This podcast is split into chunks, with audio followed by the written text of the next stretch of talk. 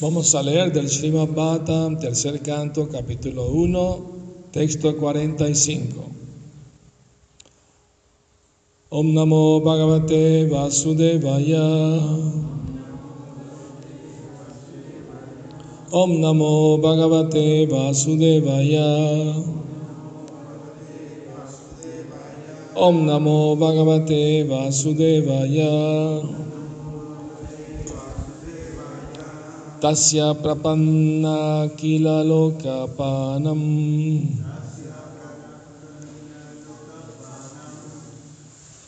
तस्य प्रपन्न किल लोकपानम्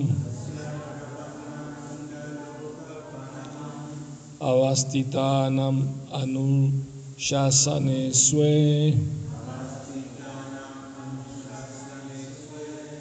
Artaya jatasya yadushu ajasya.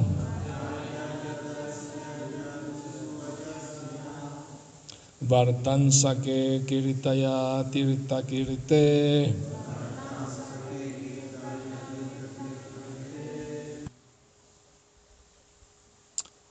Oh amigo mío, por favor canta la gloria del Señor que ha de ser glorificado en los lugares de peregrinaje. Él es innaciente y aún así adviene por su misericordia sin causa para con los entregados gobernadores de todas partes del universo. Únicamente para beneficio de ellos apareció en la familia de sus devotos puros, los yados. Significado. Hay innumerables gobernadores por todas partes del universo, en diferentes variedades de planetas el dios del sol, en el planeta sol, el dios de la luna, en el planeta luna, Indra en el planeta celestial, Vayu, Varuna y aquellos que viven en el planeta Brahmaloka, donde vive Brahma. Todos son obedientes sirvientes del Señor. Siempre que haya algún problema en la administración de los innumerables planetas, de los diferentes universos, los gobernadores oran para que tenga lugar un advenimiento y el Señor adviene. El Bhagavatam 1.328 ya ha confirmado eso en el siguiente verso. Etecham sakala pumsam krishnastu bhagavan swayam indrari vyakulam lokam mridayanti yuge yuge. En cada milenio, siempre que se les presenta algún problema a los obedientes gobernadores, el Señor adviene. También adviene en provecho de sus devotos puros e inmaculados. Los entregados gobernadores y devotos puros se encuentran siempre estrictamente bajo el control del Señor y nunca desobedecen los deseos del Señor. Por lo tanto, el Señor siempre vela por ellos. El propósito de los peregrinajes consiste en recordar constantemente al Señor y por lo tanto el Señor recibe el nombre de Tirta Kirti. El propósito de ir a un lugar de peregrinaje es tener la oportunidad de glorificar al Señor. E incluso hoy en día, si bien los tiempos han cambiado, aún existen lugares de peregrinaje en la India. Por ejemplo, en Mathura y Brindavan, donde tuvimos la oportunidad de vivir, de vivir la gente está despierta desde temprano por la mañana, desde las 4 de la madrugada hasta la noche y está constantemente ocupada de una, de una u otra forma en cantar la santa gloria del Señor. La belleza de esos lugares de peregrinaje consiste en que se recuerdan de un modo espontáneo la santa gloria del Señor. El nombre, la fama, las cualidades, la forma, los pasatiempos y los acompañantes del Señor son todos idénticos a Él y por lo tanto cantar la gloria del Señor invoca la presencia personal del Señor. En cualquier momento y en cualquier lugar en que los devotos puros se reúnen y cantan la gloria del Señor, este se encuentra presente sin lugar a dudas. El propio Señor dice que Él siempre permanece donde sus devotos puros cantan sus glorias. Así terminan los significados de Bhaktivedanta correspondiente al capítulo primero del, del canto tercero del Srimad Bhattan titulado Las preguntas de Vidura. Om Agyana Timirandasya Gyananjana Salakaya Chakshurum Militamyena Tasmai Shri Gurave Namaha Nací en la más oscura ignorancia, mi maestro espiritual Shila Prabhupada abre mis ojos con la antorcha del conocimiento. A él le ofrezco mis humildes y respetuosas reverencias. Shila Prabhupada ki Entonces, eh, Vidura está expresando su, su júbilo de encontrarse con otro Vaishnava y le está diciendo, se está dirigiendo a él como amigo. Oh amigo mío, por favor, canta la gloria del Señor. O sea, los devotos cuando tienen la oportunidad de escuchar y cantar acerca de las glorias del Señor Supremo, Señor Krishna, se alegran. ¿Por qué se alegran? Porque es una oportunidad de hacer servicio devocional. El servicio devocional empieza por oír y cantar y recordar acerca de Cristo. Son las prácticas más importantes, de hecho, según Bhaktivinoda Thakur dijo, de los nueve métodos del servicio devocional, los primeros tres son los más importantes. Ah, escuchar, cantar y recordar. Esos son los más importantes. Y los tres están contenidos en uno, Kirtana. Porque cuando cantas, escuchas y debes recordar también a menos que tu mente está cantando y está volando. Pero debería uno esforzarse por poner atención, ¿no? Así cuando uno canta el Maha Mantra, Hare Krishna, por la mañana, como debe ser de madrugada. Krishna, por ejemplo, dio el ejemplo a la sociedad humana, que cuando escuchaba el canto del gallo, se levantaba en la cama. Y por arreglo de la naturaleza, el gallo canta, no sé ahora en Kali Yuga, pero en otras yugas, cantaba el gallo hora y media antes del amanecer. ¿no? No hacía falta reloj despertador. El otro día escuché un gallo del vecino cantando, pero no me acuerdo a qué hora fue. no sé si fue de madrugada a lo mejor. ¿No? Por ejemplo, en el templo de Panamá había un gallo del vecino, ese cantaba a cualquier hora, a la una de la mañana, a las dos, estaba desprogramado. Lo normal, según la ley de la naturaleza, es que cantan a la hora del Brahma Muhurta para despertar la gente, ¿no? Es el arreglo de, de Krishna, pues, ¿no? ¿no? Entonces, cuando Krishna escuchaba el canto del gallo, aunque estaba feliz durmiendo abrazando a su, esposa, bueno, las 16 mil esposas, 108, al mismo tiempo en todos los 16 mil 108 palacios. Pero cada reina pensaba, oh, Krishna no se va con otra, se queda conmigo, está más apegado a mí. es el poder de Yogamaya, ¿no? La ilusiona espiritualmente, ¿no? Entonces, eh, Krishna se levantaba se aseaba y se sentaba a meditar en sí mismo. Eso no quiere decir que nosotros vamos a meditar en nosotros mismos.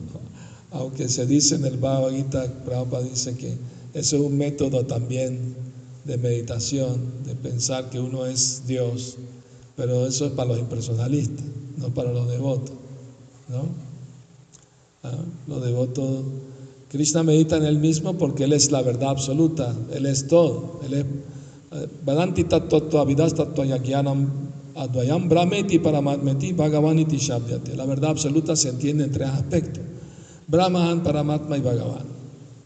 El aspecto impersonal, el aspecto localizado en el corazón de todo ser vivo y Bhagavan, la suprema personalidad de Dios. Entonces, como Krishna lo es todo, esos tres, entonces, eh, ¿quién va a meditar? Sino en sí mismo.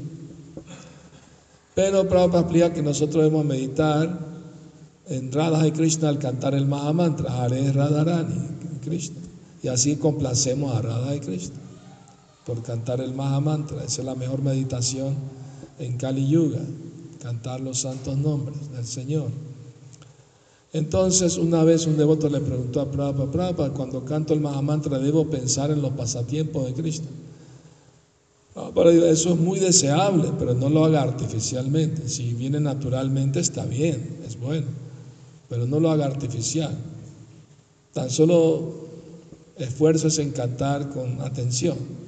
Escuche bien, cante bien. Y si con la purificación viene el recuerdo de los pasatiempos, eso eh, naturalmente es bueno. Claro, Jiva Goswami recomienda que uno vea cuadros de Krishna para, no, para ayudar a, concentrarse. Si la mente se distrae, si ve cuadros, ayuda ¿no? a concentrarse. ¿Mm? Y uno debe cantar con sentimiento de desamparo, Krishna.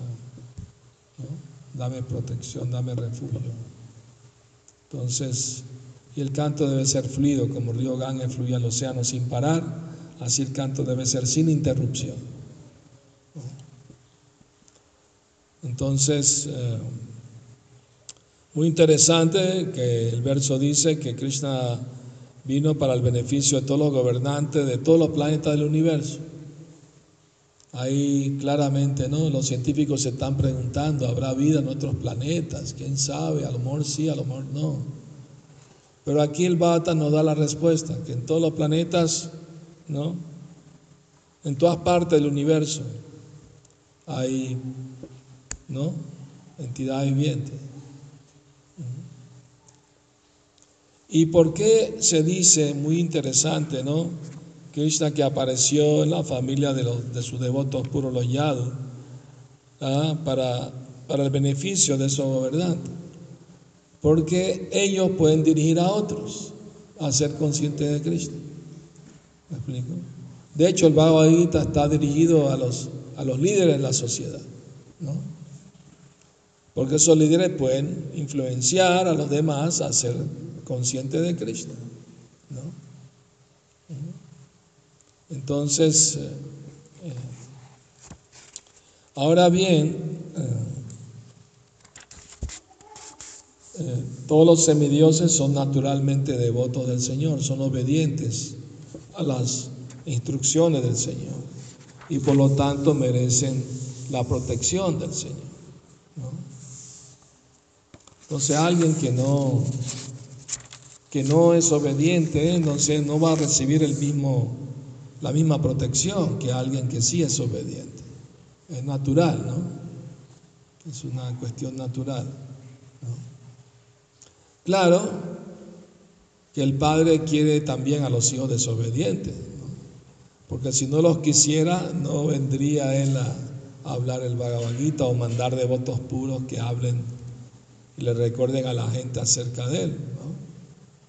Él no se olvida de, las almas olvidadizas o rebeldes, ¿no? él la quiere ayudar también, porque Krishna es muy compasivo, muy amoroso. Entonces los lugares sagrados de peregrinaje. Prabhupada dice, en la India todavía hay muchos lugares sagrados, como Mathura, Brindavan, y hay muchos otros más.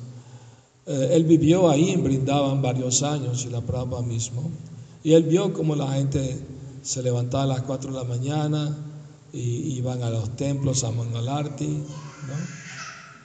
¿Me explico?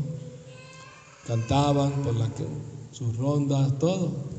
Entonces, lo bonito de esos lugares es que todo el mundo está cantando, todo el mundo se recuerda uno al otro a Cristo. ¿no? Claro, de saludos en Brindavan todo el mundo dice Jai. Así saludan. ¿no?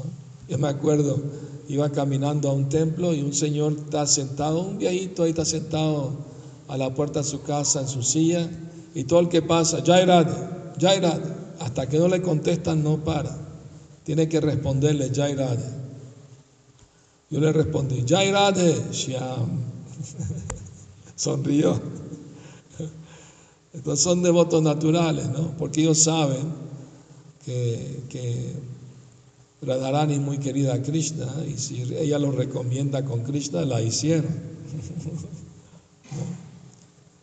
y, y, claro, Radharani ella se complace por ver que, que alguien quiere amar y servir a Krishna su objeto de amor más grande, ¿no? ¿Me explico? El otro día una devota me preguntó, ¿por qué siempre vemos que en las deidades, los cuadros, Radharani siempre está del lado izquierdo de Krishna? Le dije, porque ella es la más cercana a su corazón. Entonces, eh, Krishna tiene curvas en tres lugares. Y, y Radharani tiene, tiene eh, en ocho lugares. Krishna en el cuello, en la cintura, la cadera y la rodilla cuando va a tocar la flauta, dobla el pie uno sobre el otro, ahí está tres. Radharani son ocho, a ver si me acuerdo de todo, pero por, lo menos de algunos. Las cejas, cuando ella mueve las cejas hacia arriba, crea una, curvita, ¿no? Cuando sonríe también. Su pelo es rizado, también tiene curvitas. Eh, a ver, no, bueno, eso fue lo que me acordé. Hay más, por supuesto, ¿no? Entonces, eh, porque, eh, o sea, el, amor de los habitantes brindaban por Krishna, como es espontáneo, no hay formalidad, no hay formalidad, ¿no? Oh, mi Señor, no, no existe eso. De hecho, ellos no saben, no, quieren saber si Krishna es Dios o no, no les importa, porque sería un obstáculo para para su espontaneidad en amar a Cristo. ¿no? Krishna mismo dice, cuando las gopis me regañan, me complace más que las oraciones de los Vedas personificados. ¿Por qué? Porque hay un amor espontáneo. O sea, ahí, allí no se dice, oh Krishna, yo te quiero. No, ellos no, nunca dicen eso. Ellos dicen, Krishna, eres un ladrón, eres un engañador, eres un mentiroso, esa es la forma de ellos de decirle, te amamos, Krishna, no importa lo que hagas. es otro humor. No es fácil de entender para la gente común, para los devotos de Narayana, de Vaikunta, no pueden entender eso. ¿No? Claro, nosotros admiramos y queremos algún día desarrollar ese tipo de, atracción, de, de amar a Krishna espontáneamente pero cuando estemos más purificados, obviamente, más, más elevados en el, en el servicio devocional, ¿no? ¿Me explico? Pero eso debe saber, debemos saber que esa es la meta, ¿no? El Señor Chaitanya Mahaprabhu vino a enseñar cómo amar a Krishna con los sentimientos de los habitantes de Vrindavan, ¿no? Entonces, si leemos cómo yo amaba a Krishna, porque ahí en Brindavan, en la época de Krishna, Dios es Narayan. ¿No? Ven Krishna al Arti, tienes que ver el Arti de Narayan. Vamos a hacerle, hazle Arti a Narayan. Narayan es, expansión de Krishna, pero ese es el juego, ¿no? ¿Comprenden? Por ejemplo, Madre Yashoda piensa, piensa, pensó cuando Krishna levantó la colina Govardhan ella estaba muy sorprendida. Todos los habitantes de Vrindavan estaban sorprendidos. como un niño de siete años puede levantar una colina tan grande? Y Madre Yashoda pensó, ya sé por qué Krishna pudo levantar la colina. Porque el señor Narayana estaba complacido con mi esposo Nanda Maharaj, que lo adoró muy bien. Entonces con las bendiciones del señor Narayana se le pasaron a mi hijo Krishna y por eso él pudo levantar la colina. De otra manera no era posible, es un niño pequeño. Y los demás pastores estaban especulando con Nanda Maharaj, oye, tu hijo levantó esa gran montaña, ¿no será un semidios? ¿No será Vishnu? Nanda Maharaj, no sé quién es, no me importa, es mi hijo. quien sea, quien sea, es mi hijo. Es, hizo una gran hazaña, ¿no? sobrehumana. O sea, aunque vean la opulencia de Krishna, de, su poder, de levantar una inmensa, no, aún así no, no, no pierden su espontaneidad. No es que de repente, ah, Krishna levantó una colina, reverencia, perdón por las ofensas, que te hablamos, te regañamos. No, no, no cambió su humor, su humor siguió igual. ¿no? Entonces esa es la peculiaridad de cómo los habitantes brindaban aman a Cristo. Y Krishna disfruta de que lo traten así, ¿no? De igual. A veces hasta lo insultan, Y él disfruta de esos insultos. ¿Por qué? Porque lo hacen con mucho amor, ¿no? Por, él, ¿no?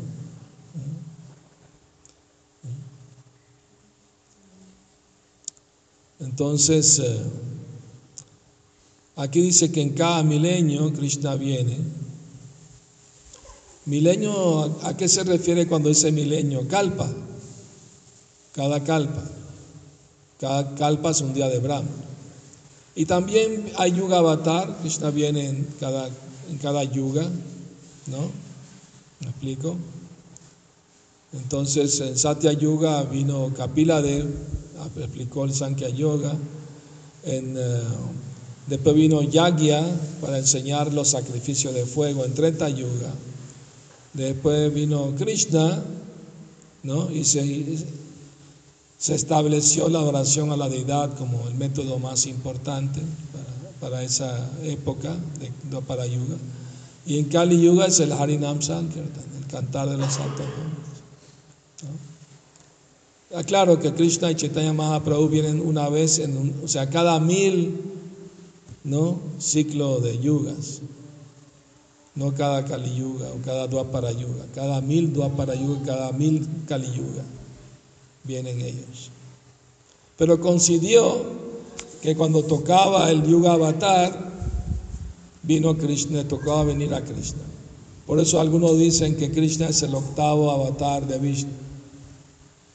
Porque todos los demás avatares vienen a través de, de Shiro Dakashai Vishnu, Paramat a través de él, porque él está en el planeta de la estrella polar, entonces de ahí vienen, ¿no? A este, a este planeta Tierra.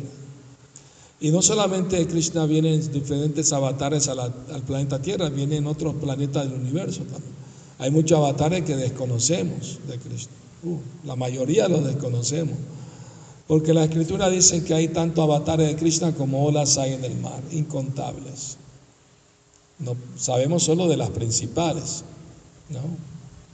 Por ejemplo, ¿saben cuál es el avatar de Krishna en forma de ave? No saben, ¿verdad? Hamsa avatar, en forma de cisne. Krishna apareció en forma de cisne y le predicó a los cuatro Kumaras. Eso está en el Bhagavatam. Y eso es poco conocido, nadie, los devotos no saben la mayoría de, este avatar. ¿no? Y hay muchos otros avatares ¿no? que desconocemos. Entonces, bueno, pero Prabhupada dice en el 1865 el Bhagavad Gita que aunque hay tantos avatares y formas de Krishna como Singha y Vamana y Ramach, uno debe concentrar su mente solamente en la forma de Krishna en Vrindavan tocando la flauta con pluma pavo real, y, ¿no? El hermoso niño de la tesa azulada, así, ¿no? Entonces, entonces, donde quiera que se canta la gloria de Krishna, se vuelve un lugar de peregrinaje. Este templo es un lugar de peregrinaje. Aquí nos reunimos a cantar la gloria de Krishna. Entonces, todo se vuelve auspicioso, todo, todo se purifica, ¿no? Entonces, eh, y más adelante, cuando vengan deidades, todavía se vuelve más lugar de peregrinaje. Más todavía. Ya lo es.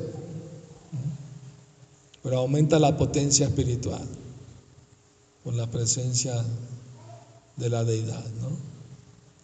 Entonces, eh, Tenemos que seguir adelante en nuestro servicio devocional, tenemos que mantener el entusiasmo, no perder el entusiasmo, porque este es el peligro más grande de la vida espiritual, perder el entusiasmo. ¿Y cómo se pierde el entusiasmo? Cuando uno se distrae mucho en tonterías, cuando uno no se concentra en cantar el Mahamantra, cuando uno critica a los demás devotos, ¿no? Claro, hay crítica constructiva, ¿no? Si uno dice algo para ayudar a otros a avanzar espiritualmente, está bien. Si la intención es buena, puede hacer crítica constructiva. Pero criticar por criticar no es recomendable. De hecho, las escrituras dicen que uno no debe ni alabar ni criticar a nadie. Uno debe buscar sus propias faltas. Como Jesucristo le dijo a la gente, antes de señalar la paja en el ojo ajeno, mira la viga que tienes en el tuyo. Y en los Vedas se dice que una vez, el, ¿cómo se llama este donde, donde sirven la, harina? ¿Cómo se llama? Cernidor. Que tiene agujeritos para... ¿no? ¿Ah? Cernidor. El cernidor le dijo a la aguja, ja, ja, tienes un hueco, tienes un hueco. Y él está lleno de huecos. Entonces, antes de señalar a otro su defecto, uno debe tratar de buscar uno su propio defecto. Entonces, si es algo constructivo, está bien, se puede hacer crítica constructiva para, para mejorar, pero si la actitud es simplemente señalar defectos por gusto, ¿quién no tiene defectos? Prabhupada dijo en Kali Yuga, todo está lleno de fallas, todo está lleno de fallas. ¿No? Si una persona tiene llagas en todo el cuerpo, ¿dónde le vas a poner la, crema? Tiene que sumergirlo en toda la crema. Entonces es muy importante aprender a ser tolerante, ¿no? Tratar de ver lo bueno en los demás, eh, evitar criticar por criticar, por gusto, pues, ¿no? Por ejemplo, cuando Prabhupada eh, eh, tenían, empezó ese aparato, el fax, ¿no? Mandaban faxes. Uh, Prabhupada lo regañó a los devotos, no lo usen para chismear. O cuando le pusieron un teléfono en su habitación. Ah, muy práctico. Ahora puedo. Habían devotos poco, poco sensibles que llamaban a Prabhupada a la medianoche. Ah, ¿cómo está su salud, Prabhupada? En la medianoche. Prabhupada dijo, desconécteme el teléfono. Estaba mejor antes. Entonces, todas las cosas se pueden ocupar al servicio de Krishna, por supuesto, pero hay que usar la inteligencia. Hay que usar la inteligencia, lugar, tiempo y circunstancias ¿no? particulares. ¿Conocen la historia de el, eh, el discípulo tonto? Había una vez un guru que también no era muy inteligente y tenía un discípulo menos inteligente todavía. Y andaban viajando a caballo, los dos. Y en el caballo tenían las pertenencias ¿no? del guru también, ropa, etcétera. Entonces el, discípulo iba manejando el caballo y el gurú atrás, ¿no? Y de repente se cayó algo, ¿no? Se cayó una cuchara del caballo y el discípulo siguió, mira, no te diste cuenta, se cayó una cuchara, tienes que pararte a recogerla. Bueno, como usted no me dio esa instrucción, yo no paré. Bueno, te, la estoy dando ahorita. Usa el sentido común. Cada vez que se cae algo del caballo, me lo traes. Está bien, Gurudev, de acuerdo. Y al ratito el caballo paró y empezó a evacuar. Y el tonto discípulo fue, recogió el excremento y se lo presentó al Tonto, ¿qué me estás ofreciendo? Pues tú me diste lo que caiga del caballo, pero no excremento. Pues entonces hazme una lista. Hazme una lista, porque yo no soy muy inteligente. Hazme una lista de las cosas que tú quieres que yo recoja si se cae. Entonces el gurú hizo toda una lista. La ropa, esto, lo otro, ¿no? La cuchara, eso toda una lista. Ok, ahora tengo la lista, ya sé. Siguieron adelante. Y de repente en el camino salió una cobra y el caballo se asustó y levantó las patas en el aire y el guru se cayó. Y, la, la, serpiente pasó y el discípulo siguió. Y el guru gritó, eh, tonto, ¿me vas a dejar aquí tirado? Lo siento, Gurudev, usted no estaba en la lista.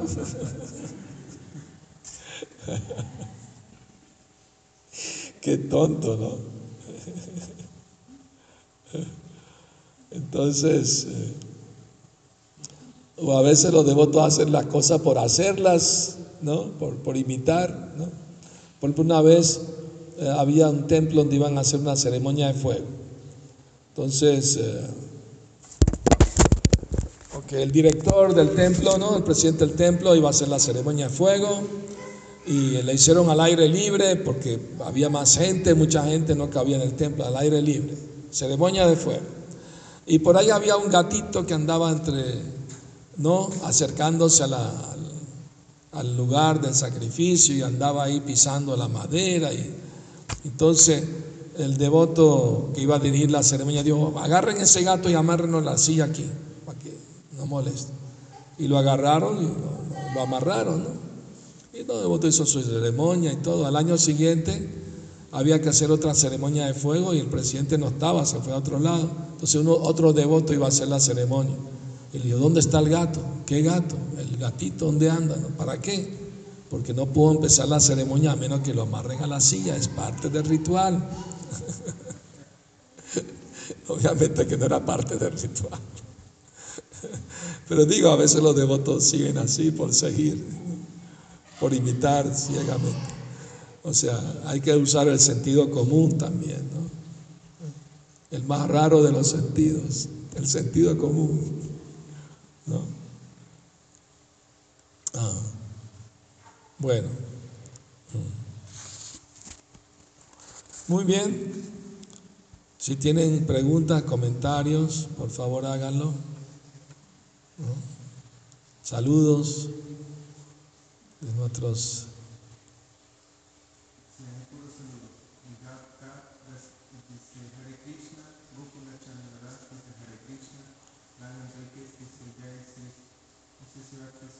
Haribol.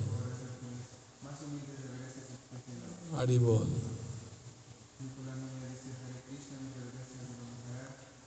Bueno. Hay gracias, gracias por ver la clase, muy amables. Hare Krishna. Está bien. Entonces, bueno, eh, si no hay comentario o pregunta, podemos eh, darle fin a la clase aquí. Gracias por venir a escuchar. Si la Prabhupada Ki Jai. Ora Premanandi Hari.